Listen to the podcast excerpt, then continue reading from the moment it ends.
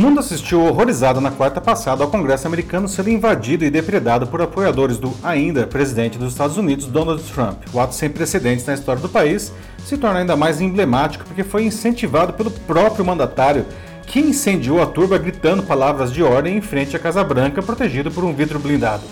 Mas isso não aconteceu de uma hora para outra. Foi o dramático clímax de um movimento que se constrói há uma década com uma hábil combinação de neurolinguagem, observação política, oportunismo e domínio de ferramentas digitais.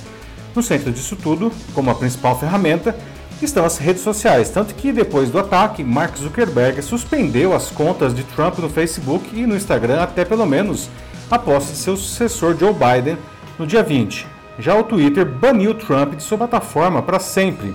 As empresas justificaram as medidas como necessárias para evitar uma escalada ainda maior da violência provocada por Trump.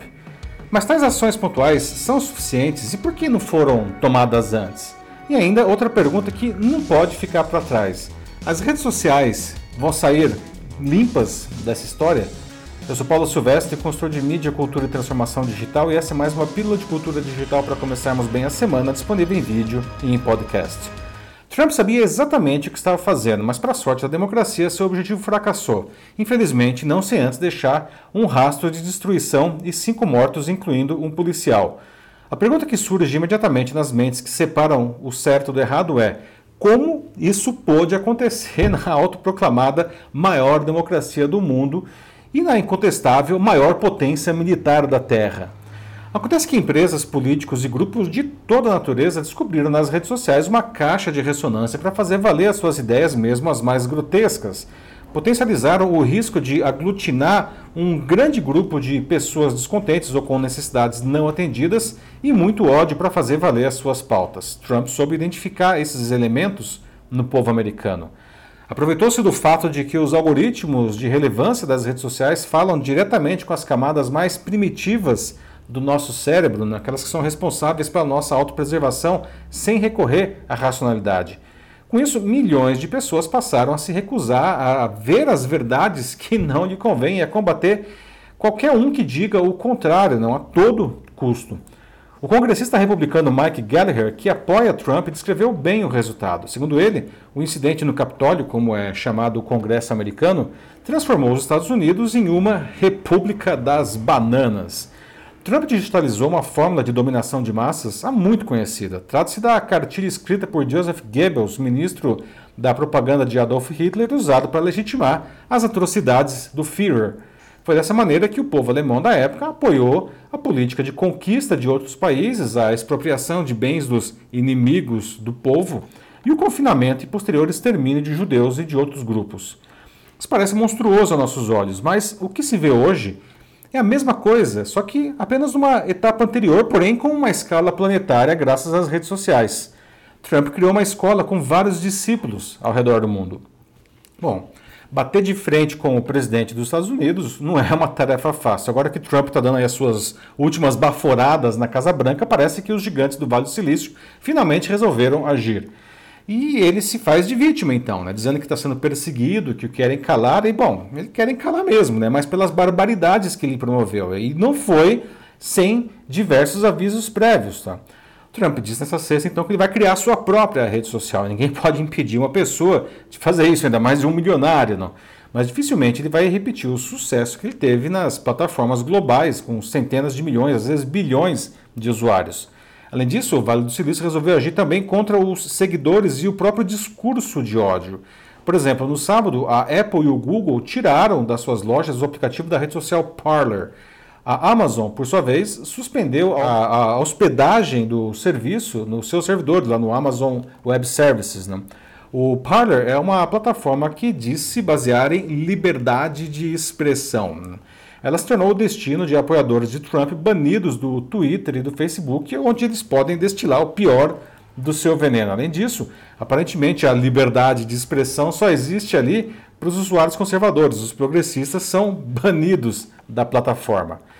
Bom, isso não é liberdade de expressão, né, gente? É verdade que para falar basta ter boca, não, mas existem leis e grande parte do discurso desses usuários pode ser facilmente enquadrado em crimes de intolerância, calúnia, difamação, injúria, entre outros, não. Portanto, a liberdade de expressão não dá direito a alguém falar o que bem entender impunemente. Não. E o Trump abusou disso, mesmo antes de se tornar presidente. Criou essa máquina de desinformação que provocou um travamento cerebral em grande parte da população. Isso acabou o levando à Casa Branca, onde seus danos foram multiplicados pelo poder natural do cargo. Não. É verdade que o contexto importa e faz toda a diferença. Né? A evasão do Capitólio fez com que as plataformas finalmente se posicionassem não? A, a, diante do que elas sempre deixaram passar, apesar de saber que elas estavam alimentando um enorme monstro que feria repetidamente os seus próprios termos de uso. Resta agora saber se elas vão ser coerentes e terão o mesmo comportamento com outras autoridades do mundo que seguem a cartilha trumpista, ou se vão continuar alimentando esses pequenos monstrinhos regionais. Não? O bode está na sala, não? com seu cheiro insuportável, e ele está mastigando o sofá. Todos nós, inclusive presidentes, somos responsáveis pelo que a gente diz, né, pelo que a gente propaga. E essa é uma responsabilidade que a gente sempre teve, mas da qual a gente estava esquecendo por influência do falso véu do anonimato das redes sociais e do efeito manada. Não? Se a verdade absoluta é difícil de ser encontrada, a gente tem que pelo menos identificar o que é legítimo. Isso se define pela defesa de valores inegociáveis, como o direito à vida, a liberdade, a igualdade e a democracia. Trump sempre atuou no extremo oposto. Não? Ele chegou a desenvolver praticamente uma linguagem própria, que foi, aliás, mapeada pela linguista francesa Bérengère Viennot. Ela analisou centenas de discursos, entrevistas e tweets de Trump para escrever o livro A Língua de Trump. A pesquisadora identificou que, para facilitar a compreensão por qualquer um, as falas de Trump têm sintaxe truncada, um vocabulário bem raso e repetições incansáveis das mesmas palavras. São carregadas de agressividade, de ameaças, de ataques à reputação, de sexismo, de cinismo. No... E, ela, e ele nunca se, se arrepende ou pede desculpas por nada. Não?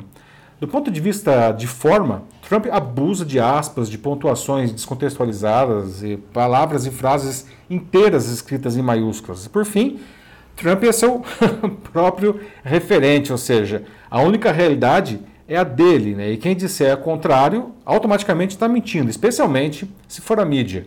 Segundo o Washington Post, depois do ataque ao Capitólio, centenas de funcionários do Twitter exigiram que seus executivos suspendessem Trump permanentemente, classificando as ações da empresa até então como insuficientes. Né?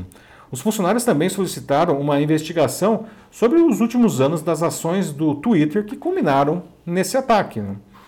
As redes sociais elas devem mesmo ser responsabilizadas pelo que está acontecendo.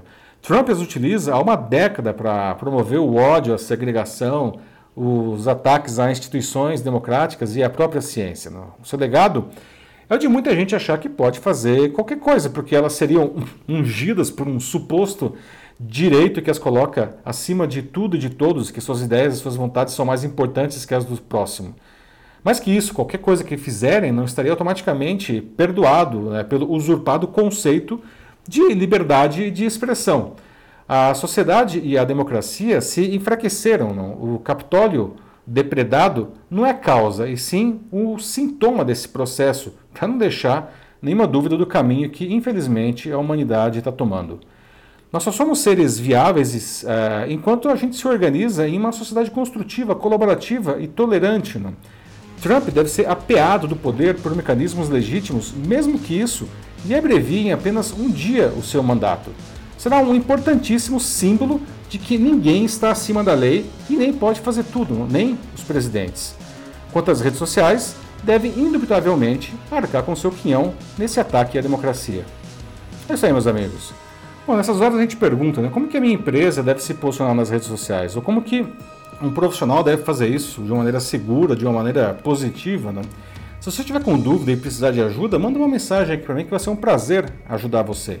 Eu sou Paulo Silvestre, consultor de mídia, cultura e transformação digital. Um fraternal abraço. Tchau.